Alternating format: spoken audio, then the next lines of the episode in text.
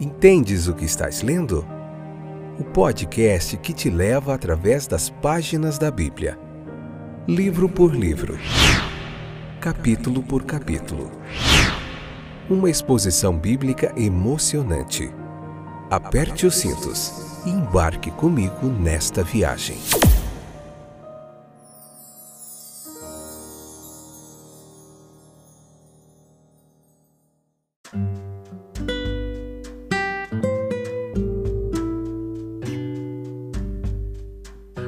Olá, povo querido aí que sempre está conosco nessa jornada através das páginas da Bíblia. Eu sou o Fábio, estou de volta para compartilhar com você muito conhecimento bíblico aqui. Levítico capítulo 26 hoje, parte 2, episódio número 435. Essa aqui é a quinta temporada onde a gente está falando sobre o livro de Levítico, capítulo por capítulo.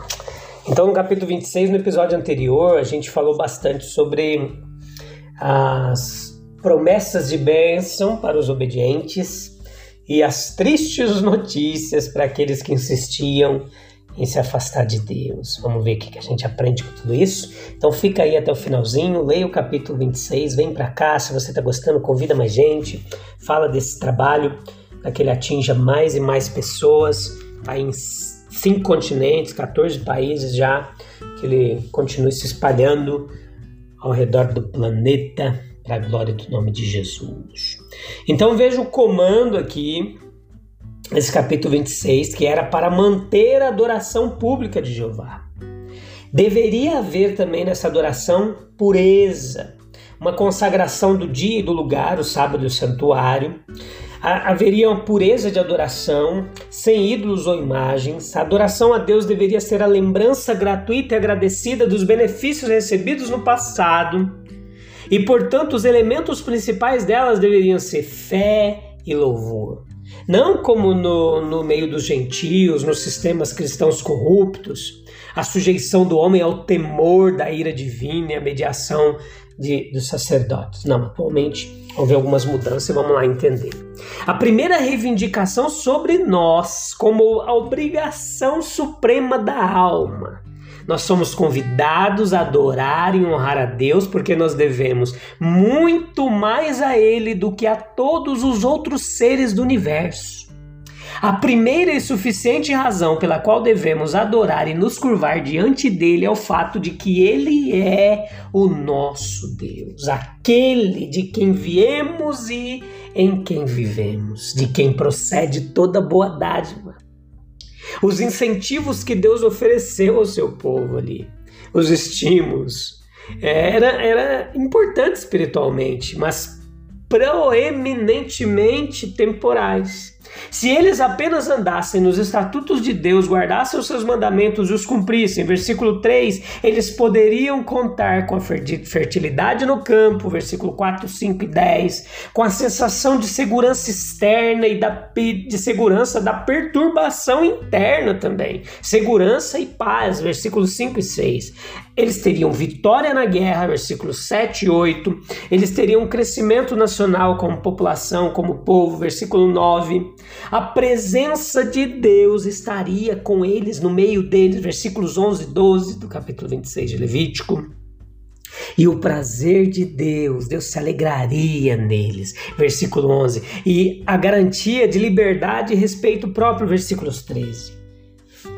As promessas que ele nos fez, elas são parcialmente temporais mas principalmente espirituais, trazendo para o nosso contexto agora. Deus não diz, sirva-me, você será forte, rico e terá uma vida longa, mas ele diz em Mateus capítulo 6, versículo 33, buscai primeiro o reino de Deus e todas essas coisas, comida, roupa, etc., será adicionada a você. Aqueles que são filhos em Cristo Jesus, filhos de Deus em Cristo Jesus, podem contar com todo o apoio necessário de sua mão generosa. Também uma consciência da integridade espiritual. Assim como Deus fez com que seu povo fosse liberto do jugo e andasse no caminho reto, versículo 13, também faz com que aqueles que voltaram a Ele, escaparam do jugo do pecado, andassem na retidão de coração. Em vez de se encolher de medo, curvando-se com um sentimento deprimente de fazer algo errado, temos uma consciência feliz de integridade de alma. Nós podemos desfrutar de um senso de reconciliação com Deus. Deus promete paz e uma sensação de segurança, versículos 5 e 6, para aqueles que buscam seu favor por meio de Cristo Jesus. Sendo justificados pela fé nele, temos paz com Deus e sabemos que, quaisquer que sejam as nossas circunstâncias, nós estamos seguros atrás do escudo de seu amor todo-poderoso. Sim, meus queridos. Veja que nós teremos, mediante as suas promessas, vitória na batalha da vida. Se não é totalmente verdade que nossa vida é apenas uma batalha e uma marcha, é verdade que há um, tanta luta espiritual nela, desde o início até o fim, que todos nós entendemos muito bem o que significa batalha da vida. Existem muitos inimigos com os quais lutar, Efésios 6:12, e precisamos do poder revigorante que somente o espírito do Senhor pode transmitir. Se formos dele, ele nos ajudará na luta. Nossos inimigos cairão diante de nós. A sua presença conosco e seu prazer em nós, Deus estabelecerá seu tabernáculo entre nós e ele andará entre nós. Versículos 11 e 12. Ele estará sempre conosco e sua presença sustentadora nos sustentará na hora mais escura. Na cena mais difícil, Ele terá prazer divino em nós, seremos seus filhos, seus convidados, seus amigos, seus herdeiros. Temos uma herança eterna nele, Ele será o nosso Deus, versículo 12. O que é sugerido no Antigo Testamento é revelado no Novo. Jesus Cristo trouxe vida e imortalidade à luz. E sabemos que ao que vencer, o Filho do Homem fará uma coluna no templo de seu Deus, e ele nunca mais sairá etc. Apocalipse 3:12. Apocalipse 3:21, aquele que vencer, ele concederá sentar-se com ele em seu trono. O presente e o futuro, o melhor de um e o todo do outro, são herança de quem conhece a vontade de Deus e a cumpre. Certamente é a escolha do sábio. Apressar-se, demorar, aguardar. Apressar-se, não demorar. Aguardar seus mandamentos. Veja essa relação entre obediência e prosperidade que havia aqui. Eu não vou pregar a teologia da prosperidade aqui não, mas na lei isso era bem claro aqui nesse caso, a conexão entre uma conduta obediente e piedosa e o bem material, que poderia não nos parecer tão próximo ou tão claramente discernível quanto a prometida nesses versículos. Ainda assim, o cerne da promessa permanece. E nunca faltaram exemplos para provar que a piedade para tudo é proveitosa, tendo a promessa da vida presente da que há de vir. Na profecia de Amós, capítulo 9, versículo 13: Virá o tempo, diz o Senhor, em que o trigo e as uvas não dará conta de colhê-los, vinho doce gotejará das videiras no alto das colinas de Israel. Evidentemente, fundada nessa passagem da lei, Aqui se refere aos tempos do Evangelho. E nos lembra que as declarações do texto são capazes de uma aplicação espiritual que as investe de significado mais profundo e resultados muito maiores. O homem é incapaz de guiar seu próprio caminho. Não é do homem que anda a dirigir os seus passos. Ele é uma criatura dominada pela paixão, ele é míope, ele não enxerga as coisas direito, ele é falível em seu julgamento. Tampouco Pode a sabedoria unida da multidão garantir a estruturação de um código livre de preconceitos e erros. Nós podemos consultar as instruções das Escrituras como nosso mapa infalível. Nós podemos ouvir seus preceitos como o marinheiro ouve as ordens do capitão, certos de que de sua posição mais elevada ele pode determinar melhor o curso que o navio deve seguir. O Todo-Poderoso possui reivindicações irresistíveis sobre nossa obediência. Ele é nosso Criador e governador, Pai benfeitor. Ele nos concedeu todos os nossos benefícios terrenos, espirituais e, em particular, não poupou seu único filho por nossa causa. Supremamente sábio e santo. Não podemos recusar-nos a seguir seu conselho e regra da vida. Nós somos rebeldes se negligenciarmos suas instruções. Os estatutos aqui eles são tais que se recomendam a uma reflexão mais madura. Qualquer preceito manifestamente contrário à razão ou à moralidade, ele não tem nenhuma vontade, nem tem poder para se impor. Veja que os estatutos do Senhor, eles são justos. Salmo 19, versículo 7 ao 9. Os ensinamentos de Jesus Cristo são uma obra-prima de habilidade, bondade e pureza. Se aderido, se fosse aderido de forma universal, universalmente, o mundo se tornaria um paraíso, um jardim do Éden. As bênçãos são prometidas aos obedientes, isso é claro aqui no texto. O princípio permanece o solo será fértil, os frutos colhidos da colheita serão mais do que suficientes para levar o lavrador à próxima colheita. Isso não significa que seremos privados de, seremos livres de toda privação, não. Mas a bênção do Senhor é prometida àqueles que se dedicam e se esforçam para obedecê-lo. Sim, isso é bíblico. O evangelho, ele torna o homem satisfeito com aquilo que ele tem e aquilo que tem o suficiente para suas necessidades, ele não pode reclamar. Mas na região espiritual, nós podemos ter um fluxo incessante de dons e bênçãos, meus queridos.